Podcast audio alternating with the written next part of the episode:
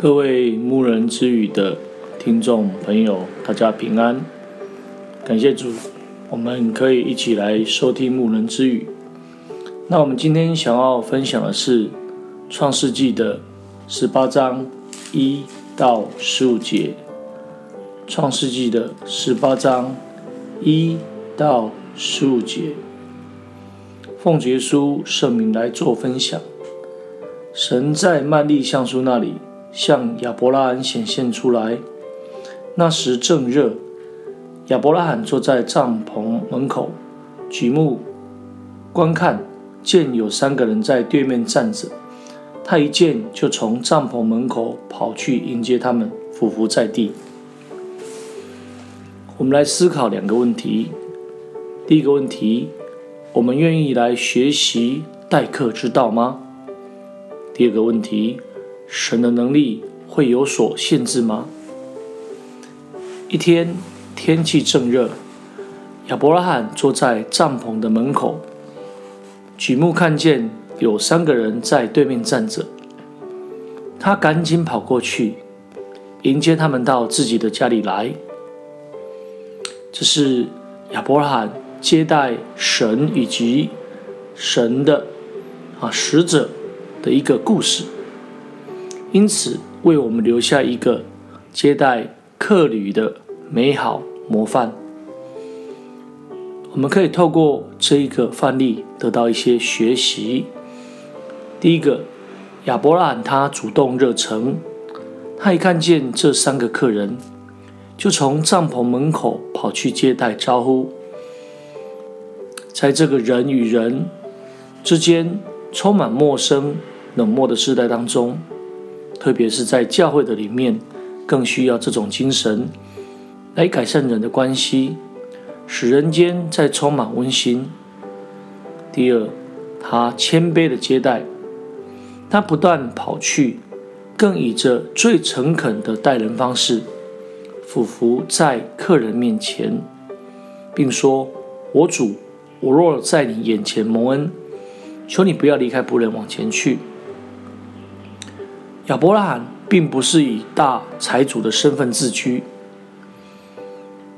并不是啊认为说他的身份之高，来好、这个人来吃他就会有所埋怨，而是谦卑的接待，让我们可以体会到他的用心，让我们可以从他的接待当中看到一种感动。第三，他准备了上好的东西来待客。虽然他只是向着三位客人，但是他并不是只是拿一些简单的东西来让他们吃饱而已。事实上，他却牵了一只又嫩又好的牛犊来，叫仆人急忙地预备好，甚至又拿了奶油和奶来，这是丰盛的一餐。对于亚伯拉罕来讲，这算不得是什么花费，但为了这个三个素不认识的客人，他全家出动，准备上好的食物，这表明亚伯拉罕待客之道。第四，他要亲自的接待，在客人旁边来伺候他们用餐，这是美好的一个模楷模，所以。从他接待的结果可以看到，他所接待的客人是神以及两位使者。这时候，神再次向他声明以前的应许，说到明年这个时候，他的妻子必生一个儿子。亚伯拉罕的妻子在后边的帐篷门口听见了，心里暗笑说：“我既衰败，我主也老迈，岂能有这一个好事喜事呢？”上次是亚伯拉罕心中暗暗笑，但是亚伯拉罕却能够谦卑领受应许。这次是撒拉暗笑，神就说：“撒拉为什么暗笑呢？我既年老，果真能生养吗？